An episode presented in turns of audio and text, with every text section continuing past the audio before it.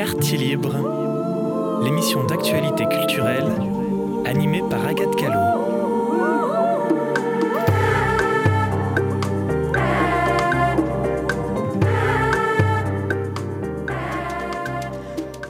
Eh ben non, c'est pas Agathe Gallo. Et non, oh, mais Agathe, c'est Lola toi. Solignac. Et salut, et Thomas Dupuis, et Élise Morin, et bien sûr Margot qui est avec nous à la technique. Bonjour à toutes, à tous. Dans- vous êtes bien dans Cagoule et Stylo Bic, l'émission qui critique les actualités locales une non, fois les par vacances. actualités loquiques, euh, Lo- non, ça- sinon ça rime les pas. Actualités culturelles locales une fois par vacances scolaires. Voilà, donc euh, là, au programme, cette semaine, on est allé voir euh, des expos. On a vu avant vous des films et on a lu des livres. Donc on va pouvoir vous parler de films à aller voir ou pas, Il y a un CD aussi. D'un concert qui va bientôt avoir lieu, d'un livre et d'une expo actuellement à la Maison de l'Architecture. Et d'ailleurs, On parle d'une exposition qui a lieu du 14 octobre au 26 novembre à la Maison de l'Architecture. Cette exposition s'appelle Les Aléas des îlots et elle est présentée par l'artiste Jeanne Tso. Euh, donc c'est une exposition où se croisent différentes disciplines, euh, vraiment de la sculpture, du design et de l'architecture, mais qui va aussi voir du côté de la peinture et de la photographie et qui nous propose une sorte de grand répertoire de formes géométriques, de couleurs et de matières euh, très diverses. Euh, voilà, Jeanne Tso, c'est vraiment une artiste qui explore le design et la culture avec une esthétique euh, pop qui rappelle un peu les avant-gardes de l'art moderne, Kandinsky, etc. Voilà, et il y a un habillage sonore qui est réalisé par Guillaume Lédin, qui accompagne également l'exposition. Pour ma part, j'ai vraiment beaucoup, beaucoup aimé, mais je vais peut-être laisser mes camarades commencer. Alors euh, surtout Thomas, parce que tu l'as vu, c'est ça Thomas? Ben non, Ah. j'ai séché, désolé. Donc c'est moi qui en parle en proms alors. Mm. Euh, je pourrais même pas te contredire, ça c'est un peu chiant. Mais si, je sais que tu peux. Alors, euh, c'est vrai que du coup, moi, j'y suis allée toute, j'y suis allée tout à l'heure. J'ai croisé d'ailleurs Élise Morin. Il y a 10, donc il y a 10, euh, 10 œuvres. Je sais pas trop comment les appeler parce que hum, c'est un peu des objets hybrides, quoi, entre, entre différentes euh, formes. On sait même pas trop si c'est de la sculpture, des fois de l'installation, c'est pas c'est pas clair et c'est hum, voilà. Et euh, ce C'est que pas clair, mais c'est bien quand même Ou euh, c'est Oui. pas clair, mais c'est pas clair quand même Je vais te dire ça. Alors, euh, non, moi j'ai vraiment apprécié cette exposition. J'aurais bien aimé d'abord expliquer pourquoi. Parce que déjà, j'aime bien, ça met plein de matières en jeu. Donc, il y a vraiment beaucoup de matières différentes. Et aussi, j'ai vu de, pas mal du détournement d'objets. Par exemple, à un moment, il y a un espèce de mur, mais qui n'est pas un mur. Une parabole qui n'est pas une parabole. Une, une espèce de barrière de jardin qui n'est pas une barrière de jardin. Donc, Mais tu veux dire que c'est autre chose Ou c'est. Comment dire, ta barrière de jardin alors, si pas tu me laisses de- finir, Thomas, Pardon, pardon, je pardon, pourrais te répondre à cette question avant même que tu la poses. Donc tout ça, ça c'est des, donc c'est des choses qui, qui font penser, qui évoquent et en même temps qui ne sont pas exactement. Donc je trouve que ça permet de mettre dans un lieu qui est à la fois dans le réel et dans l'irréel, un peu un espace euh, fantastique, dans un monde un peu fantastique où les choses sont pas vraiment, enfin ressemblent à de ce qu'on pourrait connaître ou croire connaître, mais en fait elles sont pas exactement ça. Et du coup ça, ça fait que évoquer euh, des univers pour moi euh, à moitié fantastiques, parfois un peu absurdes aussi, de l'ordre de la SF ou de- des films un peu. J'ai trouvé ça un peu filmique. Je sais pas ce que t'en penses, Élise. Oui, je suis assez d'accord avec toi. Alors moi, ça m'a fait beaucoup penser à la peinture et ça m'a questionné justement sur euh, une question très récurrente dans les arts plastiques qui est la frontière entre abstraction et figuration. C'est un peu ce que tu dis aussi, on ne sait pas trop, on croit voir des choses, on ne sait pas si on les voit. Euh, et euh, c'est vrai qu'au premier abord, on pourrait se dire c'est une exposition avec des sculptures très designées qui, qui sont voilà qui reprennent des formes abstraites mais vraiment très simples, carré, cercle, rectangle, triangle, voilà. Et en même temps, ce qui est assez euh, intéressant, c'est que euh, donc ça évoque à la fois, euh, comment dire, une certaine peinture euh, abstraite, géométrique, euh, Kupka, Sonia Delaunay, des artistes comme ça qu'on connaît dans la peinture. En même temps, ça évoque une abstraction, je trouve, beaucoup plus, comment dire, beaucoup plus expressive, beaucoup plus abstraite. Tu disais, il y a beaucoup de matériaux, mais il y a aussi beaucoup d'effets de matière. Il y a des moments où la, peinture déborde, il y a des coulures, il y a des effets de matière, par exemple, avec une sorte de, comment dire, un revêtement qui imite un peu le- les vieux crépis qu'il peut y avoir dans certaines vieilles maisons, etc. Donc il y a tout ce champ un peu d'abstraction, et en même temps, c'est vrai que dans certaines formes très abstraites, on voit euh, des formes presque Une barrière humaines. de jardin. Bah alors, une barrière de jardin, ou même, moi, il y en a, il y en a vraiment une, euh, une des œuvres qui est à l'entrée, où vraiment il y avait un cercle, et, et, moi, je, euh, des, des, triangles, enfin, je sais pas comment dire, c'est une composition géométrique, et je voyais un bonhomme, quoi. Clairement, je voyais un bonhomme avec sa tête euh, rose, très. Mm. Voilà. Ouais, moi, j'ai beaucoup aimé aussi, c'est ce qu'on a peut-être pas dit, ou je si tu l'as dit, c'est que c'est très, très coloré. Mm. Donc c'est des couleurs vraiment très très vives et du coup ça aussi ça ramène et au fantastique et à moitié au jeu de l'enfant. Moi, j'ai trouvé de l'enfance, j'ai trouvé pas mal un univers du jeu de l'enfance. Il y a aussi quelques œuvres qui font penser à des maquettes, comme les maquettes de petits trains ou de villes, euh, comme voilà, donc euh, des trucs un peu euh, dans cet ordre, de ce goût-là, et qu'on peut pas vraiment décrire mieux, mais moi, je trouve que ça a envoyé à des questions vraiment plus profondes. Au bout d'un moment, on se laisse un peu happer. Est-ce que les choses sont comme on croit qu'elles sont? Est-ce que ça pourrait pas être autrement en fait? À quoi ça sert un peu tout ça aussi? Et du coup, ça m'a bien, ça m'a questionné à travers ces, ces objets qui sont pourtant enfin, pas si parlants que ça, et ça m'a quand même bien questionné. Oui, oui. Et puis c'est intéressant quand tu, quand tu parles des, des, formes un peu enfantines, etc. En fait, il y, a une, y, a une, y a une œuvre qui s'appelle Sur les ruines de Memphis. Alors moi, je me suis dit pourquoi ça s'appelle comme ça, etc. Et en fait, je me suis rendu compte, je pense que c'est un clin d'œil au style Memphis, qui est un style justement dans, dans les années 80, qui est, qui est, né à Milan, et qui vraiment est ce style. Euh, alors, si on tape sur Google Images, on revoit très bien ces formes colorées, géométriques, euh, des couleurs flashy, un mélange de matière et un truc un peu presque kitsch. Et donc, ça fait penser à ça aussi. Euh, voilà. Et moi, ce que j'ai vraiment trouvé, c'est vraiment, enfin, trouvé hyper intéressant, c'est que je suis restée, je sais pas, il y a 10 œuvres, donc on pourrait se dire, euh, en plus elles se ressemblent parce qu'il y a une grande unité euh, colorimétrique, etc. et en même temps, elles sont toutes hyper singulières. Et il y a toutes à chaque fois des petits détails à aller chercher, notamment quand on se déplace autour des œuvres. En fait, sur certains effets, il y a presque des effets un peu euh, cinétiques. On voit les choses bouger. Quand on va derrière les œuvres, parfois on a l'impression que c'est quelque chose où, voilà, très frontal et en fait on se déplace, on va derrière, on découvre d'autres choses. Et du coup, voilà, c'est Très intéressant. Trop cool. Et eh bah ouais, donc euh, bah, on est plutôt d'accord. C'est assez rare, mais ça fait plaisir. euh, avant qu'on change de sujet, juste quelques, quelques exemples de, de, noms, parce que les noms sont trop cool aussi. Il y a donc sur les, routes sur les ruines de Memphis, un jardin presque parfait, interstice dans la fenêtre, iridescence, vestige de Potemkin, etc. Et tenter d'être d'équerre quand on est en pente, celui mm. qui t'a fasciné mm. et qui était vraiment chouette. Et ben, on va parler tout de suite d'un. Attends, vous devez peut-être rappeler le titre de l'expo et jusqu'à quand elle a lieu? Alors, elle a lieu jusqu'au 26 novembre et elle s'appelle Les aléas des îlots à la Maison de l'Architecture. Allez, c'est parti pour la bande d'annonce de Simple comme Sylvain. Chez Platon, L'amour est intrinsèquement lié à la notion de désir. Bonne nuit. Je t'aime. T'arrêteras de mettre du gaz, comme ça demain tu vas pas partir direct au chalet. Comment ça, tu viens pas avec moi? Une coupe d'affaires d'électricité à faire si vous voulez pas brûler vif dans la nuit. Brûler vif? Yes, sacrement! Quoi? De la charpentière ici. Vas-tu prendre une bière? Moins que tu fasses connaissance avec le monde ici, tu veux faire partie de la place. Oh. La blonde, c'est la chasse et la pêche. J'adore ça. La nature. Eh hey boy, es-tu correct? Oui.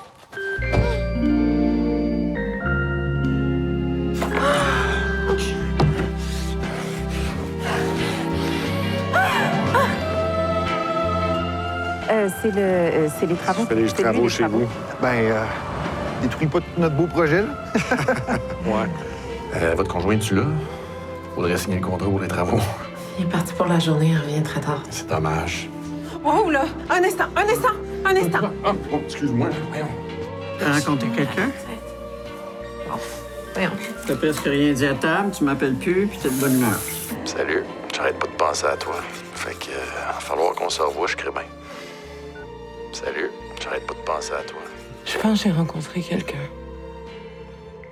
Un fleuve à découvrir encore. Nous aimer comme si l'amour c'était la mort. C'est qui, on dirait, dirait beau? Chasseur d'eau.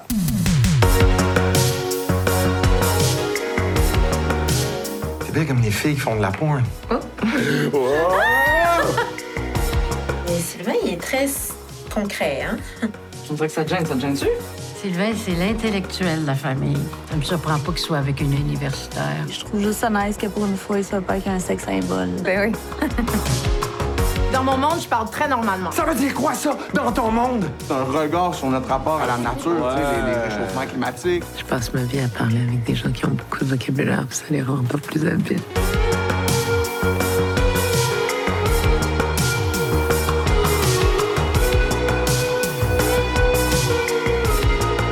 Je nous vois dans nos vieux jours se bercer en campagne. On dirait à la campagne. Hey, beauté! Tu vas être ma femme, c'est pas négociable.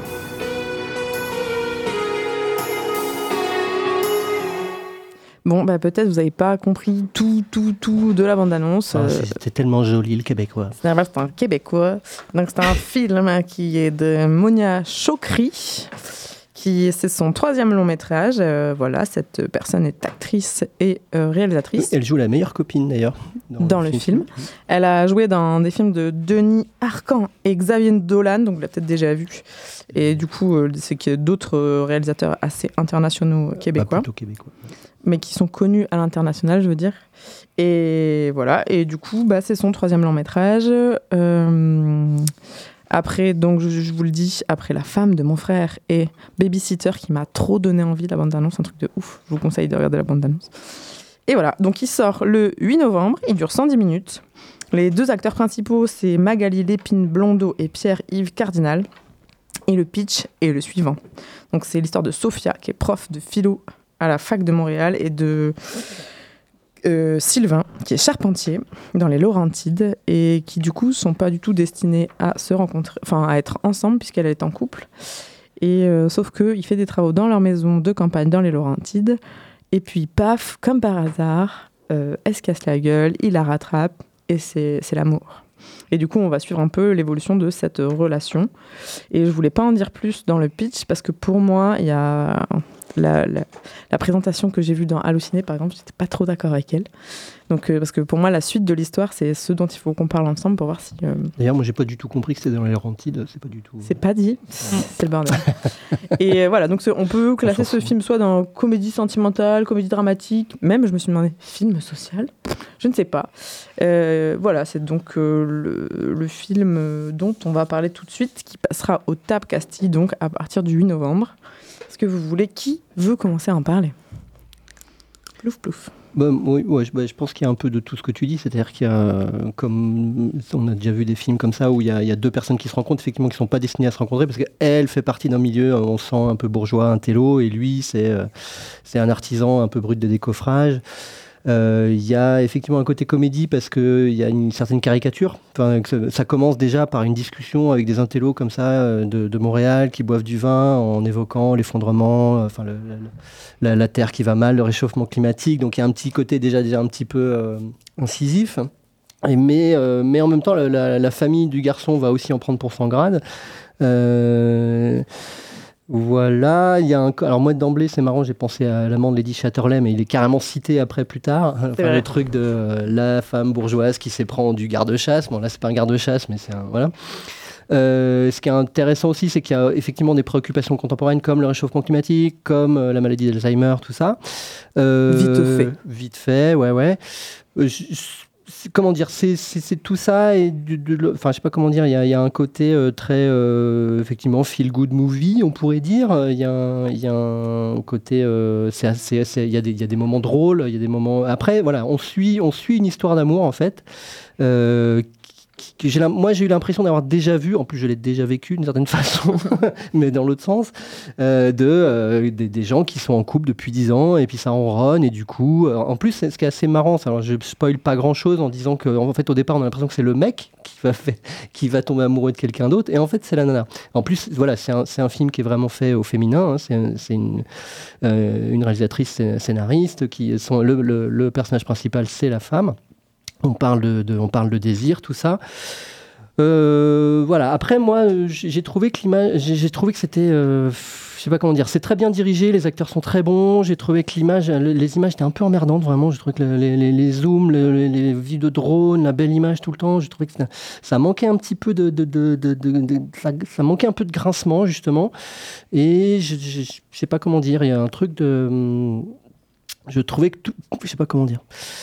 Il y, a- un petit, il y a un truc un peu de caricature systématique, c'est-à-dire que chaque chaque euh, milieu social est un peu renvoyé dos à dos, chacun a ses défauts, chacun a ses qualités, euh, et euh, tout est tout. Je trouve que tout est un, tout est un peu trop caricatural, tout est un peu sursignifié en fait, tout est un peu appuyé, et je trouve que à- au final ça donne quelque chose un peu manichéen, et euh, avec toujours cette conclusion que bah, finalement bah, c'est pas possible de s'aimer quand on est on est deux. Enfin tu vois, je, bon, je spoil un peu un peu, mais il y a un truc, il y a un peu un d'un truc d'im- d'impossibilité dans ce truc-là qui vont euh, voilà.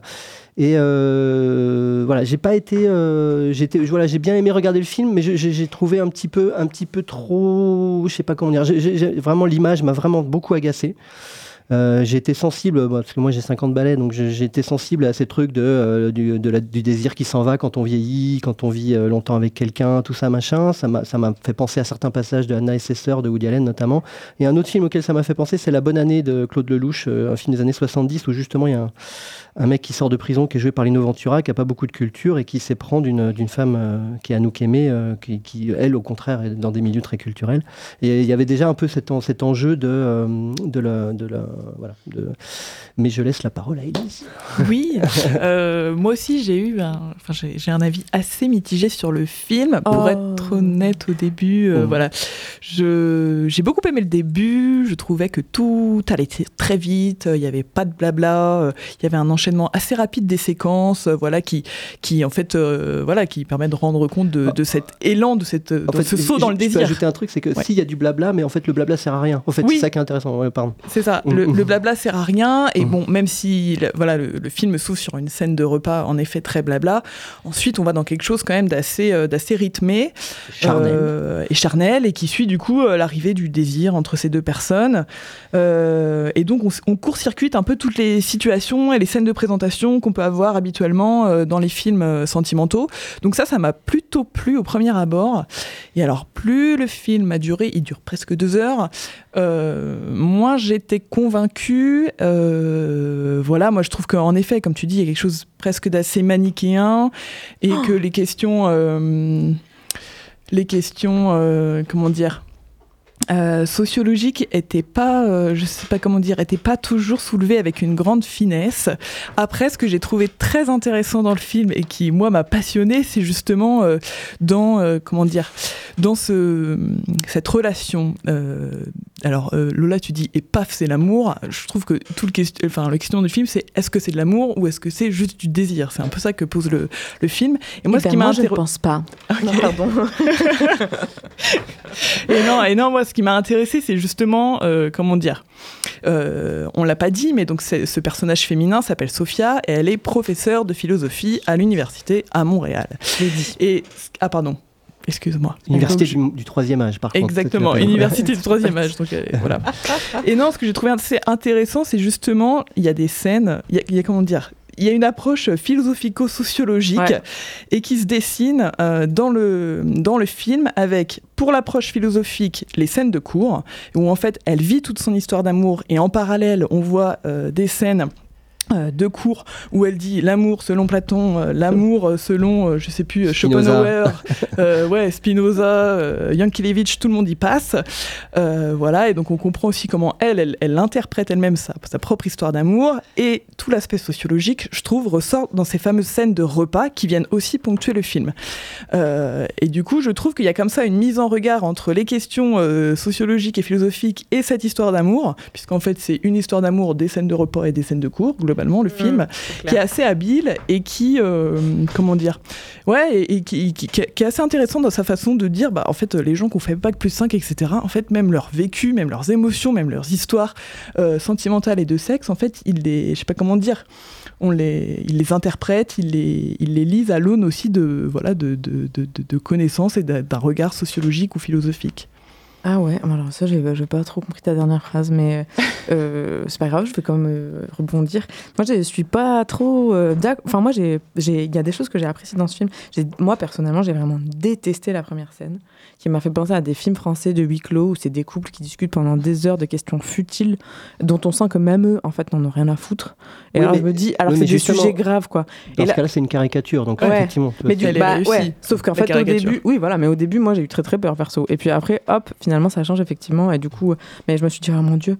Et au niveau de l'image j'ai trouvé pareil. J'ai pas trouvé beaucoup d'intérêt sauf les plans euh, sur la sur l'amour. Là j'ai trouvé qu'ils étaient vraiment beaux. Et notamment parce que je trouve que ça les scènes de sexe tu veux dire? Ouais mais qui sont en fait qui sont vraiment pas du tout filmées comme des ces scènes de sexe. Parce qu'on voit surtout pour moi on voit surtout sa tête à elle en fait. On voit surtout son expression et son sentiment plus que vrai et lui qui l'embrasse mais on voit jamais leur sexe on voit jamais trop grand chose enfin je trouve ouais, c'est vrai c'est très basé sur mais non mais je trouve ça très basé sur son en fait comment est-ce qu'elle prend son plaisir et je trouve ça assez intéressant de ce point de vue-là parce que c'est vraiment sur le plaisir féminin et d'autant qu'en plus à mettre en regard qu'à un moment elle couche avec d'autres mecs et qu'on voit bien qu'elle en a mais absolument rien à foutre. Donc du coup, je trouve qu'il y a tout un truc vraiment sur euh, le plaisir et sur l'importance de ce plaisir dans sa construction à elle en tant que personne, en tant que femme mais aussi en tant que personne et sur son besoin de liberté, ça j'ai trouvé que ça a posé plein de questions. Et après, c'est vrai que euh, j'ai lu euh, dans plein d'endroits que la question c'était de savoir est-ce qu'ils allaient rester ensemble alors que tous les opposés, tout machin truc et tout. Pour moi, c'est pas tellement, tellement ça la question, euh, mais du coup, c'est un peu ce que ça veut dire aussi. pour moi, la question, c'est plus celle de, la raison, de la norme aussi. Et aussi, je trouve qu'à la différence de plein d'autres histoires qui parlent de gens qui viennent pas du même milieu euh, et à qui ça pose des problèmes, Roméo Juliette, machin, le berger et le prince et tout, à chaque fois, c'est des gens qui viennent pas du même milieu, mais qui quand même arrivent à se comprendre, à parler le même langage. Et là, je trouve que c'est vraiment la question de, des gens qui n'arrivent pas, en fait, à se comprendre et qui n'arrivent pas à avoir les mêmes références, à parler le même langage. Et c'est vraiment ça qui est difficile et qui fait que l'un est exclu de l'univers, enfin, de, l'univers des préoccupations, des mêmes des manières d'envisager le, monde de l'autre. Et que du coup, c'est vraiment des mondes, des, des, ils sont dans des, ils ont des, je trouve que le, le, film il montre bien toutes ces zones d'incompréhension, de non-partage et d'exclusion qu'il y a dans les, entre les milieux sociaux à travers cette relation-là, qui fait que bah, ils n'arrivent pas en fait à se. Ouais, mais c'est tout le truc, c'est-à-dire qu'ils sont attirés euh, charnellement l'un avec l'autre, mais en fait finalement la, la c'est pas possible. Mais bon, c'est. Mais ce que, pour... ce que je trouve pas caricatural, c'est qu'en fait, pour moi, c'est que c'est pas caricatural, c'est que ça montre vraiment je trouve, les processus un peu de violence sociale et de distanciation sociale, de mise à distance sociale. Je trouve que ça montre vraiment ça, le film. Et dans ce sens-là, je le trouve intéressant, un peu sociologiquement aussi.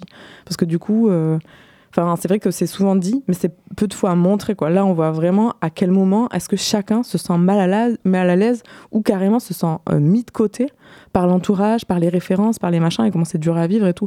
Et ça, je trouve ça assez euh, puissant à ce niveau-là. Quoi. Je trouve que ça change de ce qu'on peut voir d'habitude, où c'est plus gommé, je trouve, et moins moins ouais, montré. Ouais. Moi, j'ai l'impression d'avoir. J'ai quand même. C'est quand même une histoire que j'ai l'impression d'avoir déjà vue. Enfin, le truc mm. de. Euh, les, des, mais la, avec ces, dans vois, cette détail de, dans cette finesse de détail de. Ouais. Après, c'est comportemental. un, un film, je trouve, qui était très bien, qui est très bien mis en scène. Euh, les acteurs sont très bien dirigés et tout. J'ai vraiment l'image m'a vraiment agacé. Je trouve que c'était beaucoup trop. Enfin, euh, je sais pas. Il y a un truc euh, qui accrochait pas.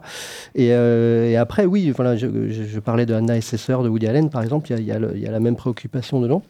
Et euh, mais euh, je, ouais, je sais pas. Je trouve, j'ai trouvé que le le, le, le, le, le, le, le, le côté, enfin, je trouve que dans, je suis d'accord avec toi sur le, effectivement, c'est de ça que ça parle. Après, je trouve que les, les, chaque chaque milieu chaque milieu social est tellement caricaturé, enfin, mm. que ah, mais moi j'ai parfois, mal à m'attacher au maladroit. C'est maladroit. Enfin, tu dis avec finesse, mais moi je trouve que Ouais. c'est pas du tout avec Mm. finesse. Le Mm. moment là, il y, a un véhicule qui les double et il Mm. y a des, enfin, Ouais, sur, des les, sur les personnes, sur les personnes de la campagne. Enfin, Ouais. moi je, je trouve que Ouais, ouais. c'est pas fin. Autant dans les interactions, dans les jeux de regard et tout ça, en effet, je trouve que là il y a quelque chose euh, dans le rapport au langage qui est assez fin.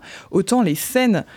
Enfin, il y a certains, ouais, non, il y a certains passages, je trouve que ça a trop gros traits. Ouais. Moi, les- c'est pas sur les, les caractéristiques, des personnages ni sur les stéréotypes des personnes que je trouve que c'est fin. C'est sur vraiment comment Mm. est-ce que tu Oui, oui. reçois en fait la violence sociale Oui. et comment est-ce que tu peux ou ne peux pas en fait être accepté. Ça, je trouve que c'était vraiment bien montré. Et juste par contre, moi, ce qui m'a un peu euh, ce qui me fait un peu chier, c'est que ce film, encore, je trouve, comme, comme d'autres films, notamment Le règne animal qui est sorti il y a pas longtemps, là, je trouve que c'est des films très fatalistes et j'en ai marre un peu de voir des films fatalistes. Moi, euh, j'aurais bien aimé que ça finisse autrement, quoi. Enfin, je- Ouais, c'est Voilà. pas- ça, Ça, c'est très ça perso, hein, mais je trouve, ça, je trouve pas que ça finisse si mal que ça, mais euh, oui. oui. ben, en Mais tout cas, l'ordre social n'est pas bouleversé. Je trouve pas que. Oui, voilà, exactement. Bah, Bah, c'est ça, que je trouve un peu gênant, c'est que le truc, euh, voilà, finalement, euh, c'est. Tout reste comme avant. Bah, ce qui n'est pas le cas du règne animal, je trouve. Ah, bah, moi, je Et puis alors, autant tu dis l'ordre social n'est pas bouleversé, c'est un- une lecture sociologique, mais philosophiquement, enfin, je trouve que le, le dernier philosophe dont elle parle justement dans ses cours, la dernière philosophe, c'est Bell Hooks, qui est une philosophe euh, afro-féministe américaine, et où elle dit que voilà que l'amour est un acte, est une décision, est un choix, et je trouve que finalement c'est ça qui se passe à la fin, c'est c'est un acte, c'est une décision, et, et Et voilà. Ouais. Bon, ok. Ben, parlons pas trop trop de la fin, mais. et ben voilà, donc ce film euh, comme ça se finit comme ça. vous saurez tout quand vous irez le voir. Mais non, on n'a rien dit. ben non, justement. Donc vous saurez quand vous irez le voir. C'est ce que je disais. Du et donc à partir du 8 novembre au TAP. Exactement, TAP Castille. Simple comme Sylvain. Et de Monia Chokri. Tout de suite, on parle de Funeral Concerto, qui est un manga. N'est-ce pas, Thomas? Pourquoi tu me regardes bah Parce que tu as dit que tu voulais le présenter, donc je te laisse le faire. Ah, tu voulais Ah, bon, ok, d'accord. Alors, euh, Funeral Concerto, exact, de Rimui Yumin, édité par les éditions Nazca à Poitiers. Euh, c'est pas. Alors, je pense qu'on dit pas manga parce que c'est un, c'est un, c'est un, c'est une bande dessinée taïwanaise. Je crois qu'il y a un autre mot en chinois, manhua, mais c'est pas grave, manhua ou un truc comme ça. Ouais, Après, il se trouve que dans la présentation qu'en fait l'éditeur, ils disent qu'il a eu un prix du manga effectivement au Japon. Donc, bon, en tout cas, c'est une bande dessinée taïwanaise où l'on suit le parcours de Lin, qui est une jeune fille qui vient d'une jeune femme pardon qui vient d'interrompre ses études de droit pour travailler dans une entreprise de pompes funèbres en 230 pages et 6 chapitres. Les 6 chapitres sont nommés mouvements, 6 mouvements comme dans un concerto. Donc la jeune femme va découvrir tous les aspects de ce métier, comment on accompagne le deuil des familles et aussi parfois comment on accompagne les mourants. Ouais, et du coup, juste pour préciser, la maison d'édition, donc c'est nous qui lui avons demandé de nous conseiller euh, deux, deux, livres. Donc elle nous a donné celui-ci à lire et un autre dont on parlera, je pense, la prochaine fois. Cette maison d'édition, elle a été créée en 2018. Et euh, juste pour redire un mot dessus, du coup, c'est une, je cite hein, leur site, je cite leur site, c'est une bande d'amis qui est fan de manga et de manhwa et qui du coup a décidé de, créer sa propre euh, maison d'édition pour éditer des œuvres qu'ils aiment mais qui en fait que personne ne connaît. Donc ils ont euh, quelques œuvres à leur catalogue, 12 seulement j'ai vu sur leur site mais des, choix plutôt éclectiques en, termes de provenance et de format, et surtout sur leur site qui est quand même, je trouve, bien fait. Il y a des extraits de chaque œuvre, donc on peut aller lire euh, pas mal de, mm. un bon morceau du livre avant. Et d'ailleurs, il y a des choses qui ne sont pas publiées en papier, je crois. Il y a aussi du webtoon, je crois. Exact. Qui veut parler de... Ben moi, je veux bien en parler. Allez, vas-y. donc, euh, c'est l'histoire donc de Lynn, tu l'as déjà dit. Euh, donc cette petite ligne, la pauvre, est bien naïve, comme beaucoup d'héroïnes de manga. Non, je rigole, pardon, excuse-moi, je sors du cliché tout de suite. Euh, du coup, euh, c'est bon, voilà, elle se confronte effectivement avec la mort de manière, de plein de manières différentes, avec la mort physique, donc le corps des morts, avec le deuil de ceux qui restent, avec la maladie, avec les traumatismes refoulés liés à, des morts anciennes, etc. Et euh, elle fait un peu l'effet dans ce manga pour moi d'une sauveuse qui permet de dénouer de nombreux conflits entre les personnages ou euh, au sein même d'un personnage, donc un conflit avec lui-même, etc., un traumatisme. Et c'est notamment sa naïveté, sa non-connaissance du milieu euh, bah, funéraire qui lui permettent en fait, de jouer ce rôle-là un peu de, de dénoueuse. tu représentes le manga alors que je viens de le présenter. Ben, vas-y, vas-y, vas-y, excuse-moi. Tu avais, dit ça, Thomas? Oui. Exactement. Non, non, non, pas tout à fait. Vas-y, vas-y. Merci. Et c'est ton avis que j'attends. Euh, donc, mon avis à présent. Donc, moi, ce que j'ai bien apprécié, c'était découvrir le métier, euh, bah, ce métier-là, notamment comment il est exercé à Taïwan, parce que j'ai l'impression que c'était un peu spécifique par rapport peut-être à d'autres euh, endroits. C'est dit hein, dans le manga, puis il y a aussi des petits moments où c'est des pages vraiment d'écriture avec des stats ou des trucs comme ça sur, sur le boulot, sur le milieu. J'ai bien aimé découvrir aussi certains rituels. Euh, et puis j'ai bien aimé, je trouvais que ça touchait quelques certains aspects un peu de la société taïwanaise, bon pas légèrement, mais quand même l'hôpital, un peu vite fait le système éducatif, ou du moins la, la les, jeunes et leurs études, etc. Donc ça c'était assez cool. Après voilà, j'ai trouvé ça un peu moralisateur, euh, un peu, ça défend un peu des valeurs qui sont pas forcément les miennes. Euh, le fait de, d'être, de, de, toujours très bien faire son travail, comme, comme pour une recherche de reconnaissance, d'être très très altruiste. Euh, presque un peu des fois à la limite de, du larbinage, moi je trouve. Enfin voilà, c'est des gens voilà, tellement, tellement altruistes ça devient un peu. Euh, ils se perdent, on dirait. Et puis aussi, tout se passe comme si, bah, justement, tout se passe comme on, comme on pense que ça va se passer. Il n'y a pas de revirement, il n'y a pas de grande transformation, il n'y a pas de chamboulement non plus. Et du coup, bah voilà, donc j'ai pris du plaisir à le lire, mais ça n'a pas vraiment changé ma vie. J'en ai déduit qu'il faut être gentil et tourner vers les autres. Voilà, donc euh, bon, c'est tout. Euh, ouais, moi aussi, je suis assez d'accord avec toi. Ce qui est euh, intéressant, c'est de découvrir tous les rituels. Il y en a quand même qui sont assez singuliers. Par exemple, des pleureuses professionnelles euh, qu'on embauche. Là, c'était pour l'enterrement d'un PDG. En fait, personne ne l'aime dans sa famille. Tout le monde vient le voir. Enfin, vient à son enterrement pour, pour s'inquiéter de l'héritage. voilà, des funérailles sans corps. voilà, une sorte de rite avec une pastèque qu'on jette comme ça dans un fleuve. Enfin, voilà, il y, a, des, y a des, des choses très intéressantes. Et aussi sur la manière donc tous ces rites euh, funéraires euh, euh, qui parfois viennent de, en fait, de la tradition taoïste sont modernisés ou pas par les, par les entreprises de pompes funèbres. Voilà. Le fait aussi que les pompes funèbres, du coup, dans cette, à Taïwan, sont, sont aussi en charge de nettoyer les scènes, d'aller récupérer les corps. Enfin, que c'est quand même voilà, des donc voilà, c'était intéressant. Après, alors moi je préfère le dire, très clairement, c'est le premier manga que je lis de toute mon existence. À 26 ans, il était temps. Donc je, voilà, j'ai pas les codes de cette euh, forme-là. Moi, ce qui m'a vraiment, mais alors vraiment, euh, parfois euh, laissé complètement à côté, c'est les dialogues en fait, c'est l'écriture que je trouve parfois, mais vraiment, je suis désolée, mais très mauvaise. J'ai pris des exemples. Si tu n'étais pas venu nous donner ces lettres, on ne l'aurait jamais su. Deux pages plus loin. Si j'avais découvert ma passion pour la musique plus tôt, je n'aurais pas écouté maman pour mes études. Oui, euh, voilà. ok, le si plus conditionnel est maîtrisé, mais à part ça, euh, enfin voilà, moi il y, a vraiment des moments où je trouvais qu'il y avait trop de lourdeur euh, dans les dans l'écriture. Ça, peut être un problème de, de traduction. Voilà, c'est ce que je me suis dit. Après, c'est un problème de traduction certainement. Mais du coup, ça m'a parfois complètement sorti de ce qui se passait, quoi. Complètement. Voilà. Alors moi, je, ouais, le, pour le coup, c'est pas le premier manga que je lis, mais après, c'est peut-être le premier manga que tu lis, mais tu n'avais pas eu de problème de compréhension. Ah non, non, non. tu bon, euh, euh, oui, alors après, moi, voilà, je, suis un peu d'accord avec tout ce que vous dites. moi, j'ai trouvé ça bien propre. J'ai trouvé qu'il y avait un sentiment de déjà vu. Il y a un style, le style de dessin m'agace énormément. C'est-à-dire que c'est du style manga stéréotypé, euh, très commercial et pas bien digéré. Disons que c'est très bien fait, tout ça, mais je trouve ça sans caractère. Et à la mm. fois le dessin, euh, qui, est complètement, je trouve, euh, un peu anonyme, quoi. Ça pourrait être n'importe quel. Euh, enfin, je sais pas. Et je trouve l'histoire aussi sans caractère. C'est-à-dire que ça pourrait être complètement. On pourrait décliner le truc à l'envie, c'est-à-dire la jeune femme découvre. Là, alors là, elle découvre le métier de thanatopracteur, mais pourrait, on pourrait décliner. La jeune femme découvre la boucherie-charcuterie. Ah, mais c'est super, la boucherie-charcuterie, tout ça. Je trouve qu'on pourrait. voilà, il n'y a pas vraiment de. Il n'y a pas d'aspérité, ouais, ce que tu dis. Il n'y a pas de revirement, il n'y a pas de. Il a pas de. La narration sert juste à. En fait, c'est je pense que. Je sais pas comment c'est publié en Taïwan, mais je pense que c'est juste un livre pédagogique. C'est euh, la thanatopraxie mmh. pour, pour les nuls, quoi. cest ah, mais ah, tu vois, chaque chapitre, elle découvre un nouveau truc, machin, etc. Donc à ce niveau-là, c'est très bien fait. Moi, j'ai appris plein de trucs. J'ai lu ça sans déplaisir. Euh, mais euh, je trouve que c'est, ce qui est dommage, c'est que je trouve ça très stéréotypé et sans vraiment de caractère, quoi. Alors, alors pour le coup, je trouve ça dommage qu'une, pour en revenir à la maison d'édition, je trouve ça dommage qu'une maison d'édition qui débute commence par des trucs aussi aussi euh, bateau. aussi bateau. Enfin, bon, j'ai pas tout lu, mais celui-là en tout cas est un peu, euh, c'est un peu dommage. Et mais avoir leur catalogue, je, pareil, je trouve un peu le, le, le, style, le style de, je retrouve le style de manga un peu habituel entre guillemets. Et j'aimerais bien qu'ils aillent voir. Je trouve que ce serait intéressant qu'ils aillent voir ailleurs, quoi. Je sais pas, dans l'underground taïwanais, il y a eu des expos sur la BD taïwanaise à, Angoulême. Il y a eu des choses très intéressantes qui ont été montrées. Et je trouve ça un petit peu, j'aimerais bien qu'ils, j'aimerais bien leur botter les fesses pour qu'ils aillent voir par là. Euh, voilà. Mais euh, par ailleurs, je trouve de ouais, effectivement, dans l'édition, je ne sais pas si c'est la, la, traduction ou vraiment. je pense que le texte original n'est pas très intéressant, mais alors la traduction, je trouve qu'elle est très très plate. vraiment, il n'y a aucun caractère dans la, dans la traduction.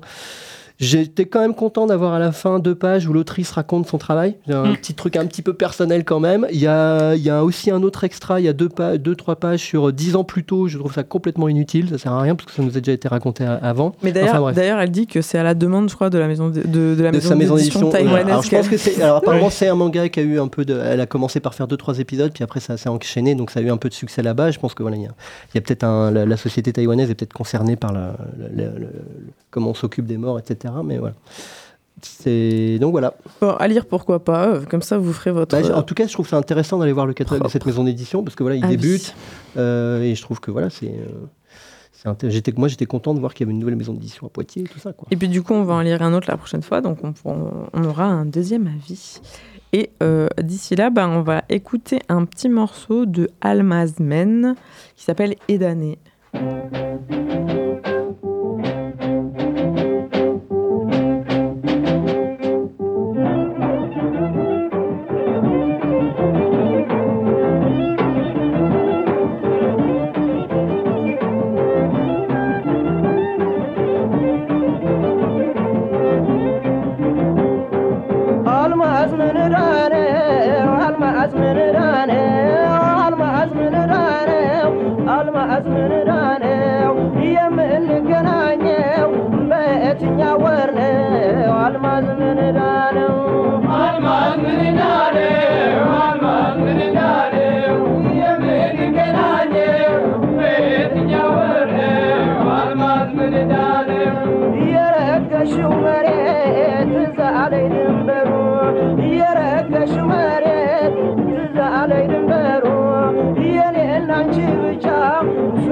ሀገራችን ማማሮ አልማዝ ምንዳነው አልማዝ ምንዳነው አልማዝ ምንዳነው የምንገናኘው የትኛው ወር ነው?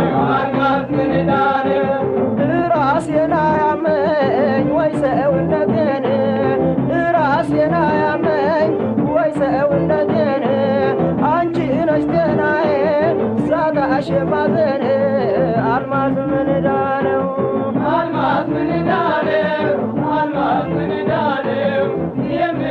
Lord.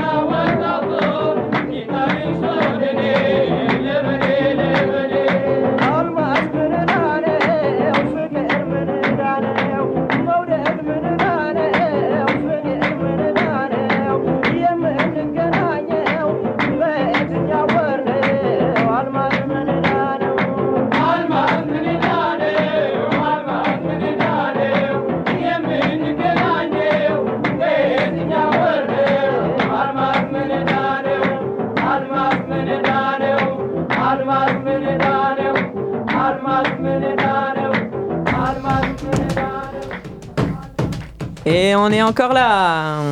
On joue du Jam tu, dans la salle. tu désannonces? Je désannonce. Non, tu n'avais pas noté le titre Je- je Oui, sais plus nous allons parler d'un film. Non, non, le, le- le- le morceau. Le film, Le euh, morceau. le morceau, mais je l'ai- déjà dit, mais je le redis Ah, parce qu'apparemment, euh, voilà, on a des problèmes pour s'entendre entre nous en studio, on, a des- Ouais. on est coupé, on a des problèmes avec les casques. C'est Almaz Men de Edane. Voilà.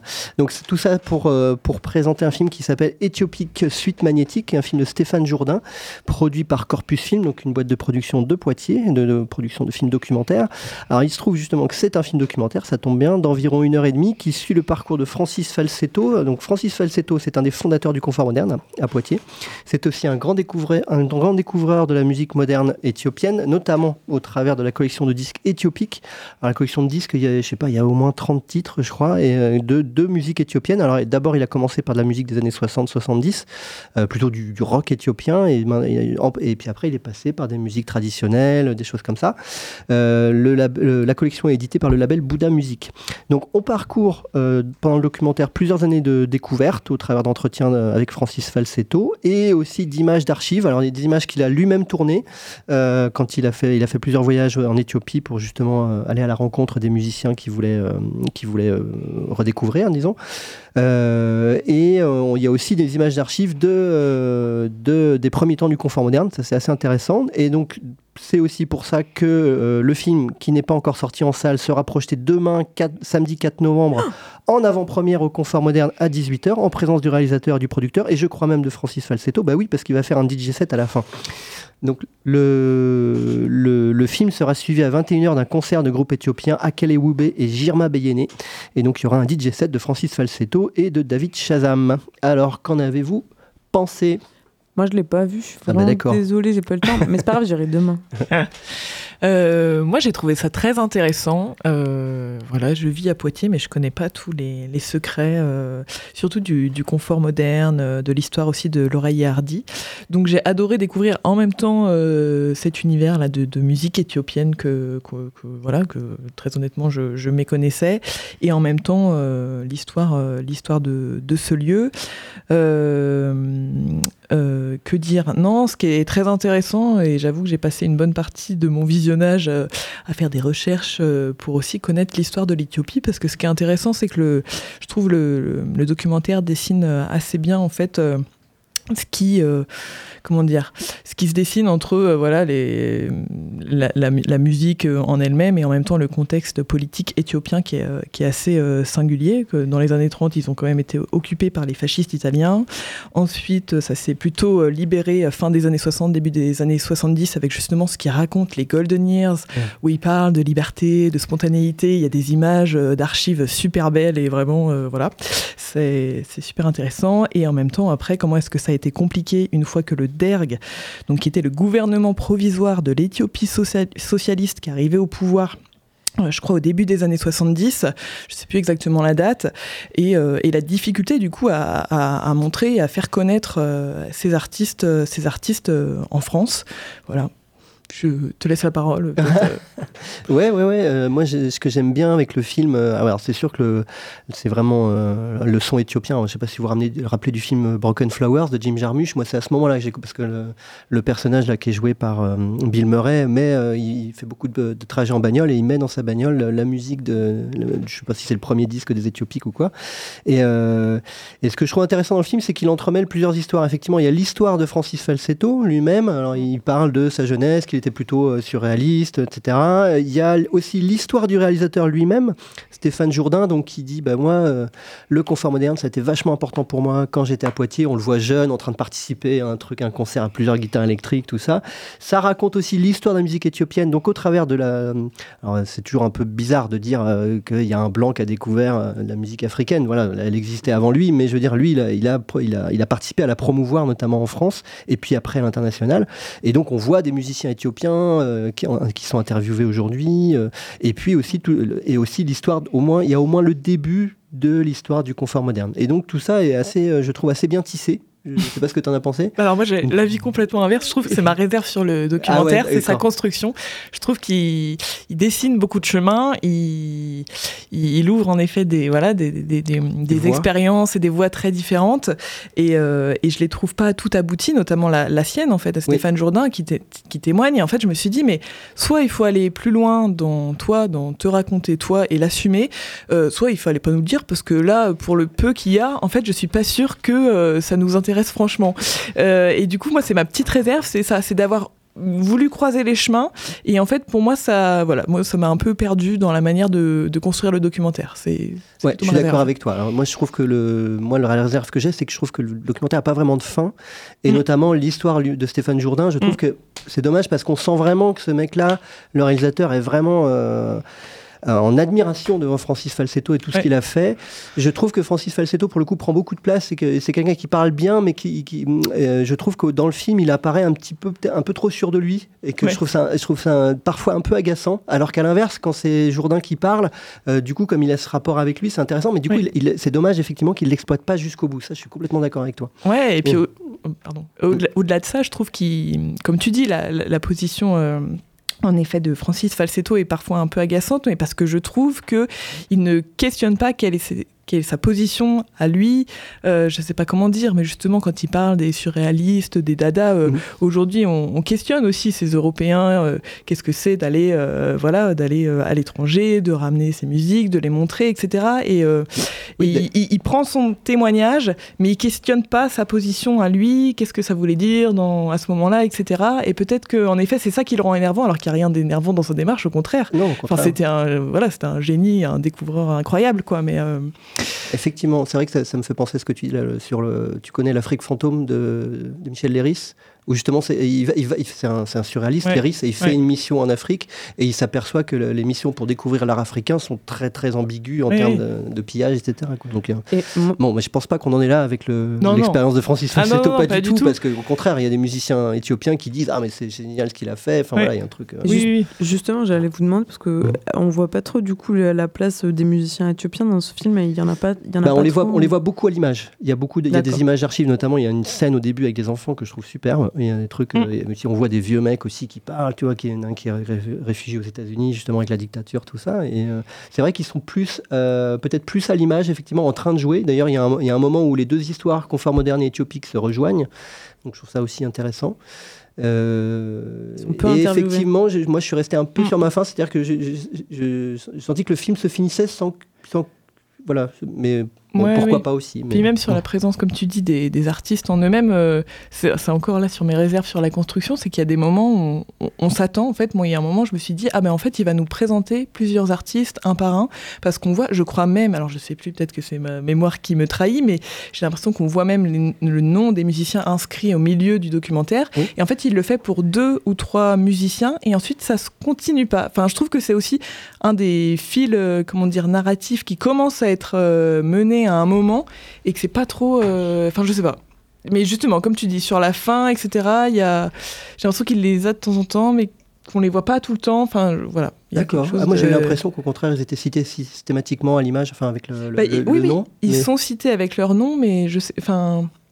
Non, je, je, je sais pas comment dire, mais je m'attendais à. euh, mais peut-être euh, c'est c'est faux, quoi. Je m'attendais mais à voir euh, plusieurs musiciens, mais en fait, je suis pas sûre. Enfin, il y en a deux Ah ou oui, trois. il y en a vraiment. Oui, il y en a pas beaucoup vraiment. effectivement qu'on voit vraiment. Voilà. Ça veut dire quoi qu'on voit vraiment, pardon? Bah, C'est-à-dire qu'on s'attache un peu à leur parcours. Voilà. il, y a, Oui, il y a Mahmoud Ahmed notamment, euh, qui est un petit peu connu maintenant, mais il y a, d'autres gens. Il y a le saxophoniste qu'on voit avec Ziex aussi à la fin. Enfin, voilà, j'ai spoilé, pardon. Mais euh, oui, c'est vrai qu'on on sent qu'il a, il a. mais je, pense, je pense aussi que c'était difficile au sein d'un film Bah aussi oui, court oui. de, de vraiment. euh, mais faire donc, une C'est pour ça galerie qu'ils se de sont attachés effectivement à vraiment trois Mm. musiciens qu'on voit Voilà. plus que les autres, effectivement. Ouais. Bah, surtout s'il parle de deux autres trucs à côté, quoi. Enfin, c'est Bah oui, ça oui, fait oui. beaucoup de choses à- pour un seul film, peut-être. euh, Ouais, mais c'est plutôt, je trouve, même si c'est, euh, il y a, peut-être un côté un peu frustrant, mais à la fois c'est quand même, je trouve, pour le coup, assez bien construit. C'est-à-dire tout est très clair dans le, ça paraît assez mélangé comme ça les histoires, mais je trouve, je trouve que tout est bien à sa place, ça, ça marche très très bien. Oui, puis il y a quand même une évolution en fait, historique euh, qui Oui. est assez bien, euh, voilà, qui, Ouais. qui sert de trame quand même au documentaire. euh. Et ce qui est hyper intéressant, enfin moi, ce qui m'a vraiment euh, presque le plus euh, intéressé dans ce documentaire, c'est toute l'iconographie. Il montre toutes les pochettes d'albums, il montre des photos de concerts, il montre. euh, euh, Enfin, comme ça, plein de supports euh, vraiment visuels de cette culture-là. Et je trouve que. puis, il y a des très beaux. euh, Enfin, voilà. Moi, c'était vraiment l'aspect visuel aussi et, et- et très intéressant dans les documents qu'il va chercher. Et euh, c'est pas seulement euh, des extraits de concerts et des interviews à filmer. Il y a aussi plein de, de supports visuels euh, hyper intéressants. D'ailleurs, il y a des images d'archives, de- je pense, de, de tru- de choses qui ne sont même pas dans les disques, puisque c'est des choses qu'il a filmées sur place à certains moments, Mm. avec des gens à la campagne, enfin des Ouais. trucs vraiment. Des tableaux aussi. Ouais. euh, ouais. Ah ouais. Très bien. Cool. Et ben super, allez. Alors, Donc, euh, je, je le redis, pardon, le film sera projeté demain, euh, samedi 4 novembre, en avant-première au Confort Moderne à 18h, et suivi d'un concert à 21h de musique euh, éthiopienne. hop, hop, hop, la totale demain soir. Mm. Super. Et ben, et c'est gratos. et ben Mais il voilà. faut réserver avant. Je peux parler? Pardon. Ok. non, non, c'était pas. T'es sûr que t'as fini, quoi C'était ma question. ok, donc si euh, Thomas a fini, et ben. on- euh, non, Voilà. On peut donc euh, lancer peut-être le- l'extrait musical d'après qui va introduire notre sujet.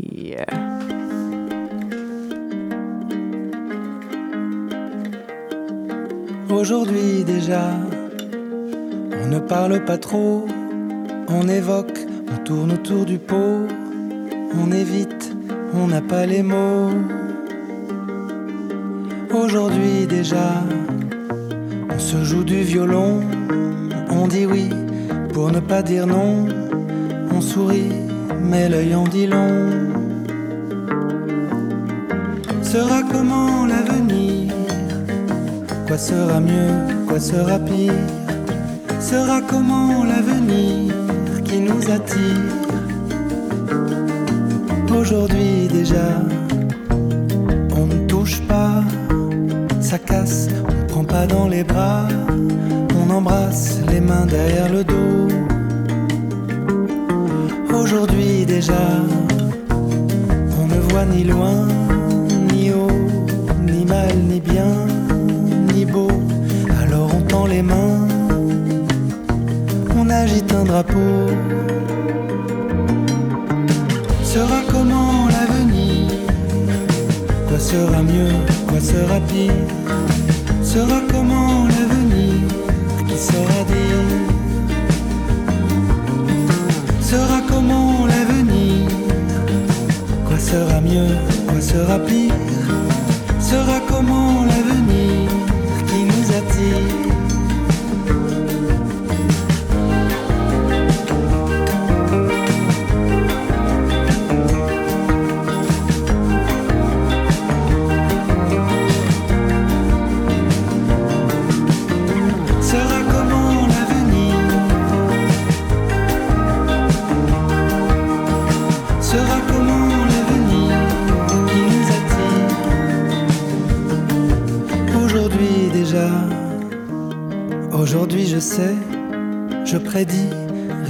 impossible, je le sais, même le passé est imprévisible.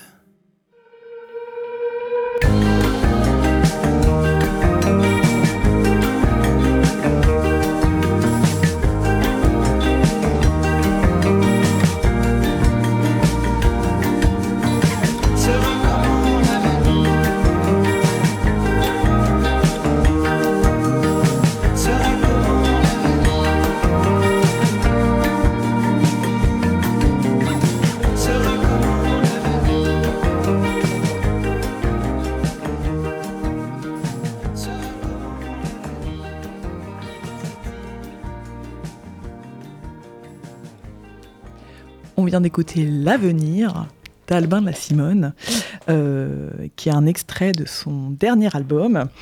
Euh, donc Albin La Simone, il est chanteur, musicien et compositeur. Il compose pour lui évidemment et aussi pour d'autres artistes euh, assez reconnus dans la chanson française. Par hasard, Vanessa Paradis. Alain Souchon, Alain Chamfort, Arthur H. Il a aussi réalisé des albums pour Jeanne Chéral notamment, ou plus récemment pour la chanteuse Pomme. Euh, donc il a quand même déjà proposé sept albums depuis euh, 20 ans. Euh, le dernier s'appelle Les 100 prochaines années euh, et il est sorti en mars dernier. Euh, Albin La Simone, c'est quelqu'un qui a pour habitude euh, dans ses chansons, donc il écrit toujours en français, euh, de parler un peu de ses histoires d'amour, de ses questionnements, avec je trouve euh, souvent une manière assez habile de questionner euh, un peu sa posture et, la masculinité, un peu à la William Scheller, je trouve, en tout cas dans les paroles. Euh, et donc là, il a 50 ans, je crois. Et visiblement, pour lui, c'est le moment un peu de retourner en enfance. Et donc, il nous propose dans ce dernier album euh, des chansons euh, beaucoup liées, oui, en effet, euh, à l'enfance ou qui évoquent les années euh, 70. euh, sa mère, etc. Et donc si on parle de lui aujourd'hui, c'est parce qu'il sera en concert le 8 novembre prochain à la Blaiserie. Et oui, et oui. Et alors moi, bah, je peux en parler parce que j'avais un a priori très négatif quand même, il faut le dire. Je me suis dit, ah là là, encore un chanteur francophone qui n'a rien à dire, qui n'a pas de voix et pas de projet musical. Et ça me faisait donc pas envie. Ça a le mérite d'être radical. Pourquoi tu pensais ça C'est ce que je me disais avant. méchant. Bah, parce que je trouve qu'il y a beaucoup de chanteurs que c'est comme ça. Lola n'aime pas tu- la chanson française. T'avais jamais entendu un- une chanson de lui? Eh ben, j'avais entendu un morceau avec toi. Thomas, rappelle-toi, t'avais dit Ah, ça a l'air nul, toi aussi. Donc, on était plutôt d'accord à ce moment-là. Et puis, finalement, après quelques chansons, bah, je me suis dit que je m'étais euh, trompée et j'étais bien contente parce que j'ai vraiment eu l'impression de me faire emporter dans un. Bah, dans un peu, je ne sais pas comment le dire, mais un peu une atmosphère musicale, une atmosphère, une ambiance, et qui m'a bien, euh, bah, qui m'a bien convaincue. Moi, d'abord, ce que j'ai bien bien apprécié, c'est le- vraiment le- l'aspect musical. Déjà, j'ai aimé parce qu'il y avait de la trompette dans plusieurs morceaux. Donc là, direct, c'est bon, ça marche pour moi. Euh, soit de la trompette bouchée, soit des grosses nappes de trompette, ou même euh, des moments qu'il y a la trompette qui assure la ligne mélodique, comme, on l'a, comme dans les cinq prochaines années. Euh, donc euh, ça m'a ça m'a bien plu ces différentes utilisations de la trompette j'ai bien aimé aussi parce qu'il y a de la guitare et de la harpe à, des moments avec des effets je sais plus comment on dit je crois piccato ou je sais plus mais très rythmés avec des cordes Pizzicato. pizzicato avec des effets très pincés donc euh, assez euh, qui donnent du rythme je trouvais ça vraiment chouette.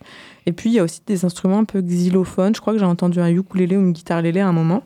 Et tout ça en fait m'a vraiment en fait c'est exactement ce que tu disais. Moi ça m'a vraiment emmené dans un endroit euh, un peu le lexique sonore pour moi que moi j'associe à la magie ou à l'enfance, un peu du merveilleux comme ça. Mm. Assez lumineux, même si c'est pas complètement très, c'est pas forcément joyeux et enjoué, ni très enthousiaste, mais il y a un côté un peu mélancolique, euh, un peu lumineux que j'ai que j'ai bien apprécié. Et puis du coup, je me suis dit, allez, je vais écouter euh, aussi euh, ce qu'il dit tant qu'à faire. et j'ai trouvé ça assez chouette aussi. Donc bizarrement, ça s'était pas gagné non plus. Mais les, les textes sont légers. Moi, je trouve ça parle voilà, ça, ça évoque quelques sujets, notamment des sujets un peu sociaux, comme tu as dit, un peu contemporains, mais toujours en les effleurant, donc sans lourdeur et sans vraiment rentrer, sans vouloir chercher à, expliquer ou à comprendre forcément. Et donc, du coup, bah, il prend pas trop de risques, il se plante pas trop trop. Ça, c'est bon. c'est Mais euh, avec pas mal de, poésie euh, aussi, et un peu un, sens des mots. Euh, moi, c'est pas le genre de, chansons françaises que j'écoute. Moi, j'aime bien plutôt les chansons à texte, euh, avec, où le sens est important, etc. Et là, c'est pas vraiment le cas. Pour moi, c'est plus bah, les sonorités qui sont importantes ou les évocations que ça, que ça amène, en fait. Même des fois, il joue avec des mots, il y a des phrases qui sont pas entières, simplement des associations d'idées. Ou... Et je trouve qu'en fait, ça, ça marche bien, c'est c'est assez poétique et, et ça emmène euh, un peu quelque part. Donc j'ai bien aimé. Moi, il m'a un peu fait penser à. euh, Un peu dans cette manière de, de parler des sujets de manière détournée ou, ou légère à Souchon ou un peu à Woolsey aussi, avec un peu l'idée de la mélancolie. euh. Il a fait des films, il a fait des, des musiques de films peut-être. Pardon. Oui, ça, ça se peut, ouais. Voilà, toi, Élise? Non, bah alors moi pour le coup, euh, voilà, Alban de la Simone, j'adore. euh, J'avais déjà écouté euh, ses précédents disques et je suis totalement acquise euh, à cette chanson française là. Euh, je j'aime bien et je suis assez d'accord avec tout ce que tu as dit. Donc je ne sais que dire sinon qu'en effet il y, a y a une dimension assez poétique et qu'il est très fort pour avec euh, très peu de mots, euh, des images et, et un vocabulaire très simple évoquer des choses je trouve qui nous parlent à toutes et tous et qui sont très belles. Moi, ce que j'ai bien aimé aussi dans ce CD, c'est il y a deux chansons, Pour être belle et Mireille 1972, qui parlent euh, de femmes, qui parlent, qui sont assez, euh, je trouve, sur leur ton euh, assez féministe et, voilà, et qui m'ont parlé plus particulièrement. Et la dernière aussi, Lui dire, qui est toute simple, avec Rodrigo Amarante, qui est un chanteur brésilien que j'ai beaucoup aimé. Non, moi aussi, j'apprécie cette légèreté musicale. Après, je trouve que c'est un peu le, comment dire, l'écueil, c'est que parfois, quand on écoute tout l'album d'un coup, on se dit que musicalement, il y a une forme de monotonie aussi qui s'installe. Euh, voilà. Dans, Ouais. dans les arrangements et même par rapport aux autres albums, euh, voilà, je, même si j'adore, je reconnais qu'il y a quelque chose quand même de d'assez lisse. Après, j'ai hâte de le voir en concert. euh, quand Ouais, même. moi, je suis pas d'accord avec toi. J'ai trouvé que le- la plupart des morceaux, vraiment, j'ai trouvé qu'au fur et à mesure du morceau, se dévoilent des nouvelles, soit des nouveaux instruments entrent en jeu, soit des Mm. nouvelles lignes un peu mélodiques, ou même des fois, il y a- les percus qui apparaissent et qui font, euh, qui ont, qui ont un rôle vraiment qui change. Donc, je trouve que c'est pas du tout des musiques justement où du début à la fin c'est pareil. Je trouve que c'est très évolutif Mm. euh, en termes vraiment instrumental dans les, et je trouve ça super cool. Mais c'est vrai que l'ambiance générale, je vois ce que tu veux Oui, dire. c'est ça, c'est l'ambiance générale. Après, c'est vrai qu'il y a une complexité musicale, et d'ailleurs, je crois qu'il a expliqué dans une interview que, euh, quand- en fait, son précédent album était un album qu'il a composé pendant le Covid et qui était un album exclusi- exclusivement euh, musical, instrumental.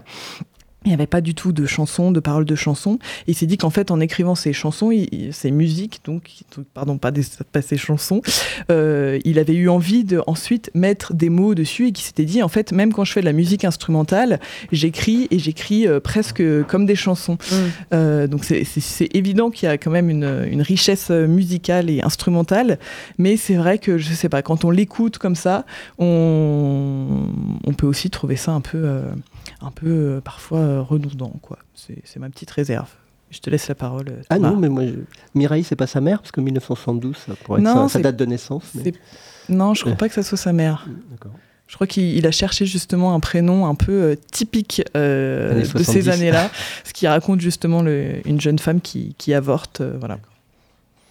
Eh ben, on réécoute un petit. Non, on réécoute pas de petits extraits. Alors, du coup, on va pas réécouter de petits extraits. On va vous parler un peu de. Donc, là, de vite fait des actualités qui vont arriver très, très, très, très bientôt, que vous pourrez aller voir un peu à Poitiers et ses alentours. Qu'est-ce qu'on peut vous proposer, par exemple? Qu'est-ce que vous avez, les amis, sous les yeux? Ah, euh, moi, je, alors, je conseille, moi, le, alors c'est la semaine prochaine, le jeudi 9 novembre de 15h à 20h, il y a une, euh, un événement à l'espace Mendès France, enfin au lieu multiple, euh, qui, autour de Adam Smith, donc l'économiste euh, libéral. Qui êtes-vous, monsieur Smith, avec plusieurs, euh, plusieurs conférences et même un conférence, conférence spectacle en fin de, de- de journée? Et ce sera la seule actualité puisqu'il faut qu'on se quitte. On Ah, vous zut. dit à la semaine prochaine. Non, aux prochaines vacances. À la, à la prochaine. Oui, voilà, bon, à bientôt. Bisous.